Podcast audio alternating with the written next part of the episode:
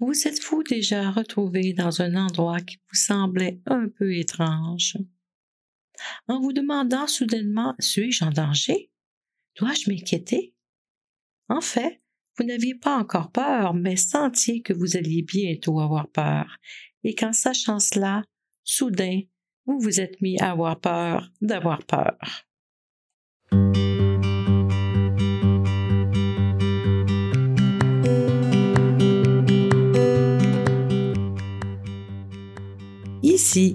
Marie-Claude Roy, il me fait grandement plaisir de vous présenter l'épisode 8 du podcast Méditation simple comme bonjour.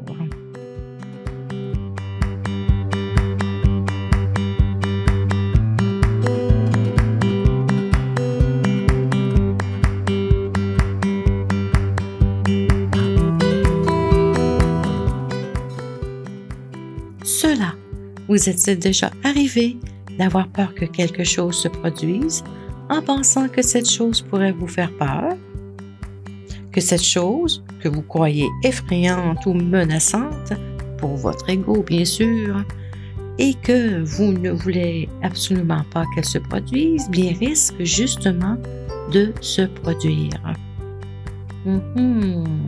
Oui, eh bien je vous le dis et je vous rassure, vous n'êtes pas seul.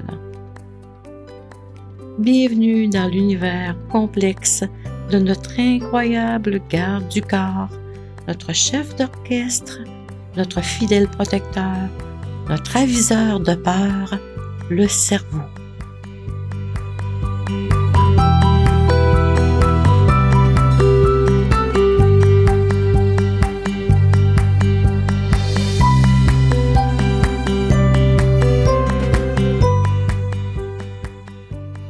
Lorsque j'étais plus jeune à l'école, il fallait de temps en temps faire des exposés oraux devant la classe. Juste à y penser, les jambes me ramollissaient. Mais que vont-ils penser? Richard et sa gamique, ils vont bien rigoler en arrière. Mhm. Ils vont même peut-être se mettre à lancer des balles de papier pendant mon exposé. Je suis certaine à 99% que mon visage deviendra rouge comme une tomate, que j'oublierai mes mots et que peut-être même que j'oublierai toutes mes belles phrases, toutes préparées d'avance. Est-ce que ça vous rappelle quelque chose? La peur d'avoir peur, c'est comme une douleur qu'on ajoute par-dessus. Une douleur mais une douleur qui n'est pas encore là. Le truc épeurant n'est pas encore arrivé et il n'arrivera peut-être jamais. C'est comme marcher euh, dans une maison que l'on croit hantée alors qu'elle est parfaitement normale. On s'attend de voir surgir un être atroce à chaque craquement de plancher ou de voir passer des ombres menaçantes au fond du corridor, ou encore d'entendre des bruits étranges, ou se faire toucher les épaules par une main hideuse en entrant dans une pièce de la maison.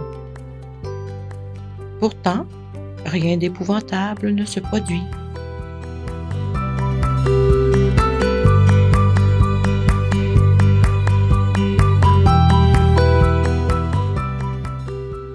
Et oui, notre esprit a développé l'art d'imaginer toutes ces choses sous forme de pensées et d'images.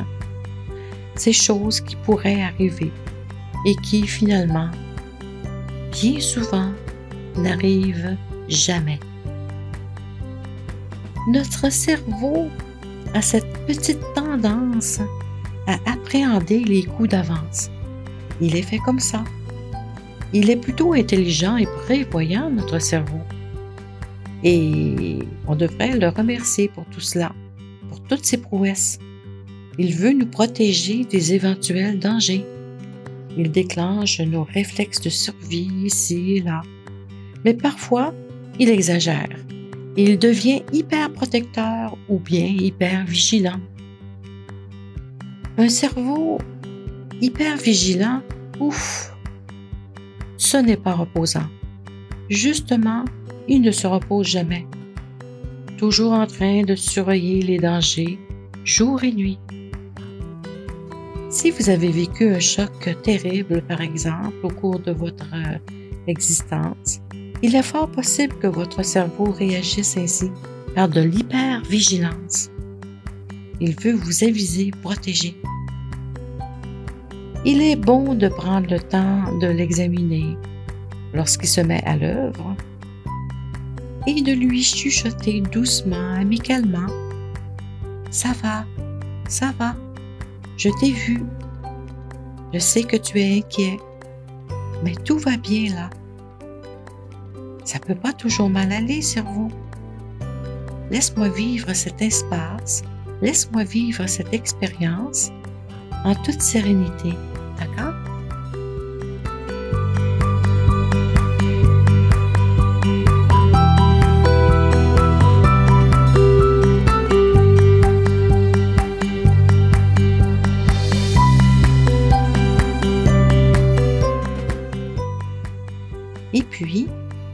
S'apaise dans notre esprit. Ah, tout s'apaise parce que le cerveau, comme nous prenons le temps de le voir, de le reconnaître, de reconnaître ses mécanismes, il peut se calmer et baisser sa garde. Il peut ainsi nous laisser l'espace nécessaire pour vivre une situation en toute sérénité.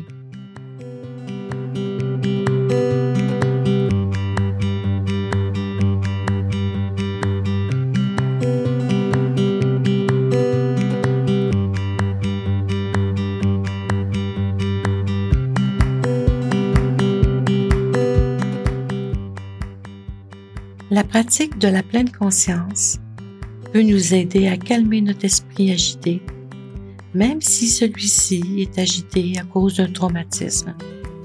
Oui, c'est possible car je l'ai moi-même vécu. Et c'est grâce à cette pratique et à mon contact avec la nature que j'ai pu sortir du mécanisme d'hypervigilance qui s'était installé au cœur de, de mon système nerveux. Alors pratiquons ensemble la méditation de pleine conscience.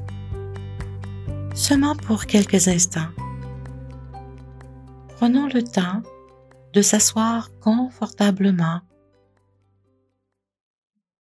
de s'arrêter.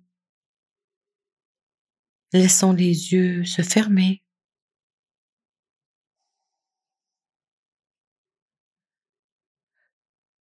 Laissons notre corps se détendre tout en sentant son contact avec la chaise ou les coussins ou ce qui nous soutient.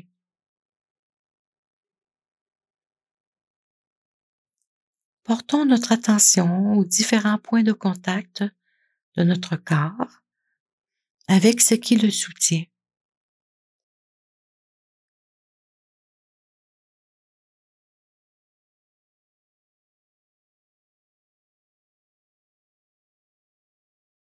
Puis, portons notre attention à l'air qui entre dans le corps et qui en ressort par les narines au départ.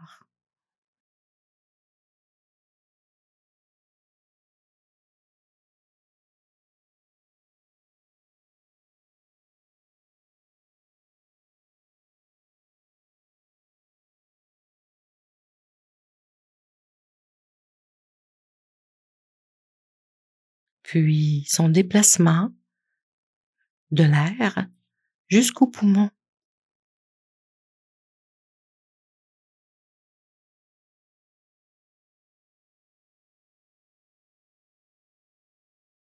Prenons conscience du corps qui respire sans changer quoi que ce soit.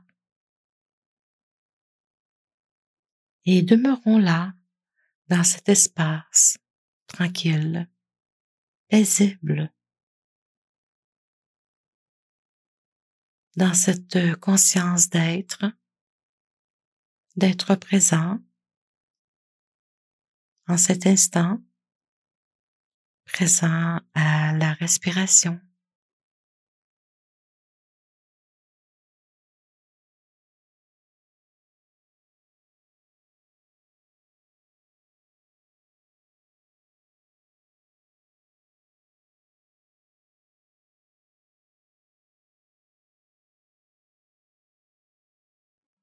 Il est bon de faire ce petit arrêt pour se rappeler que nous ne sommes pas les pensées, les pensées de peur, qui parfois prennent possession de nos instants, de nos journées même. Elles ne font que passer, à nous de ne pas les nourrir, de ne pas les retenir.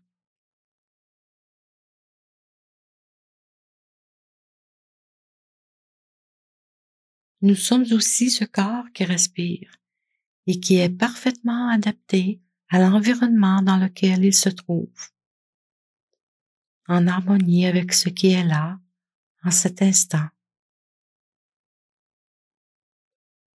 Lorsque le cerveau nous entraîne soudainement dans l'inquiétude ou dans un état de vigilance ou dans la peur d'avoir peur, et qu'il euh, ne semble pourtant pas y avoir de danger à l'horizon.